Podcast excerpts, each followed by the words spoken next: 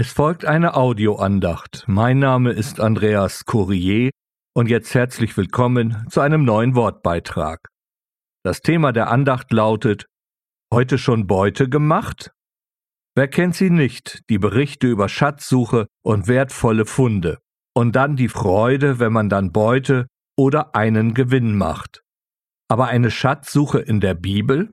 Dort sollen wir also auch Beute finden bzw. Gewinn machen? Ja, die Antwort darauf gibt uns David im 119. Psalm. Ich lese den Vers 162.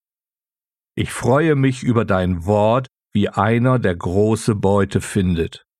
Wortwörtlich übersetzt lautet der Vers dann so.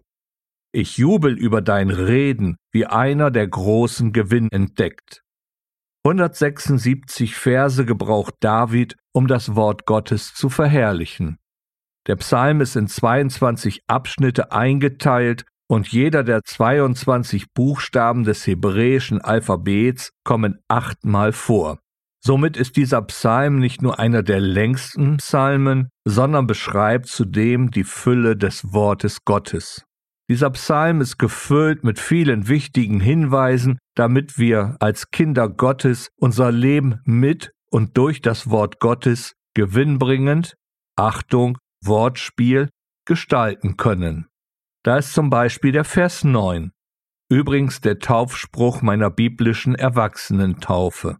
Wodurch wird ein Jüngling seinen Pfad in Reinheit wandeln, indem er sich bewahrt nach deinem Wort, ein wichtiger Hinweis gerade für junge Menschen, um nicht den Verstrickungen dieser Welt zu erliegen. Natürlich dient dieser Vers auch als Hilfe für diejenigen, die ganz neu im Glauben stehen. Und so sind wir schon beim nächsten wichtigen Vers.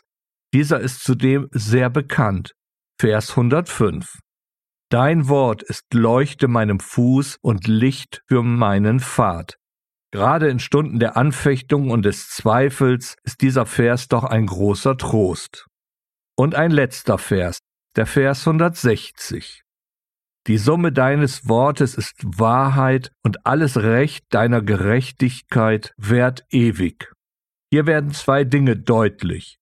Die Bibel ist vom ersten Buch Mose bis zur Offenbarung Gottes Wort. Dazu aus dem zweiten Timotheusbrief Kapitel 3 der Vers 16. Alle Schrift ist von Gott eingegeben und nützlich zur Belehrung, zur Überführung, zur Zurechtweisung, zur Unterweisung in Gerechtigkeit. Hier zeigt der Heilige Geist, wer der eigentliche Autor der Bibel ist, Gott selbst.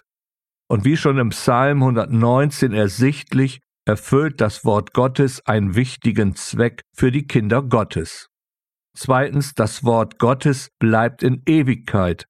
Hierzu die Aussage des Herrn Jesus Christus selbst aus dem Matthäusevangelium Kapitel 24, Vers 35.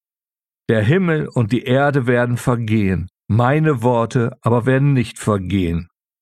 Somit zeigt sich die Beständigkeit des Wortes Gottes bis in alle Ewigkeit. Die Bibel ist somit eine ewige Wahrheit. Und nun sind wir bei uns persönlich angelangt. Welchen Stellenwert hat die Bibel, das Wort Gottes für dich? Steht sie nur im Regal, wenn überhaupt, und wird einmal im Jahr abgestaubt? Und dann und wann, wenn wir einen frommen Spruch brauchen, wird sie dann hervorgekramt? Oder ist sie für uns ein Gesetzbuch, das wir jeden um die Ohren hauen, wenn er sich nicht so verhält, wie wir es meinen? Oder ist die Bibel, wie es der Psalm 119 beschreibt, die persönliche Anrede an uns? Quasi der Liebesbrief Gottes für dich ganz persönlich? Nebenbei bemerkt, zur Liebe gehört auch, sich die ganze Wahrheit zu sagen, auch wenn es oft schmerzlich ist. Ist also das Wort Gottes unser täglicher Begleiter, somit Leuchte und Licht für unseren Glaubensweg? Lesen wir die Bibel nur so nebenbei, weil es sich so gehört? Oder gehen wir wie David auf Schatzsuche und freuen uns auf große Beute? Das dürfen wir durchaus bildlich verstehen, denn die Bibel hat einige große Schätze zu bieten. Das Kommen Jesu in dieser Welt, sein Erlösungswerk auf Golgatha und die vielen unzähligen Stellen über die Liebe Gottes zu uns und dazu die Verheißungen für uns zu sorgen. Ja, auch die Gewissheit, ein Kind Gottes zu sein und letztendlich sicher in der Ewigkeit anzukommen. Also, was ist nun die Bibel, das Wort Gottes für dich?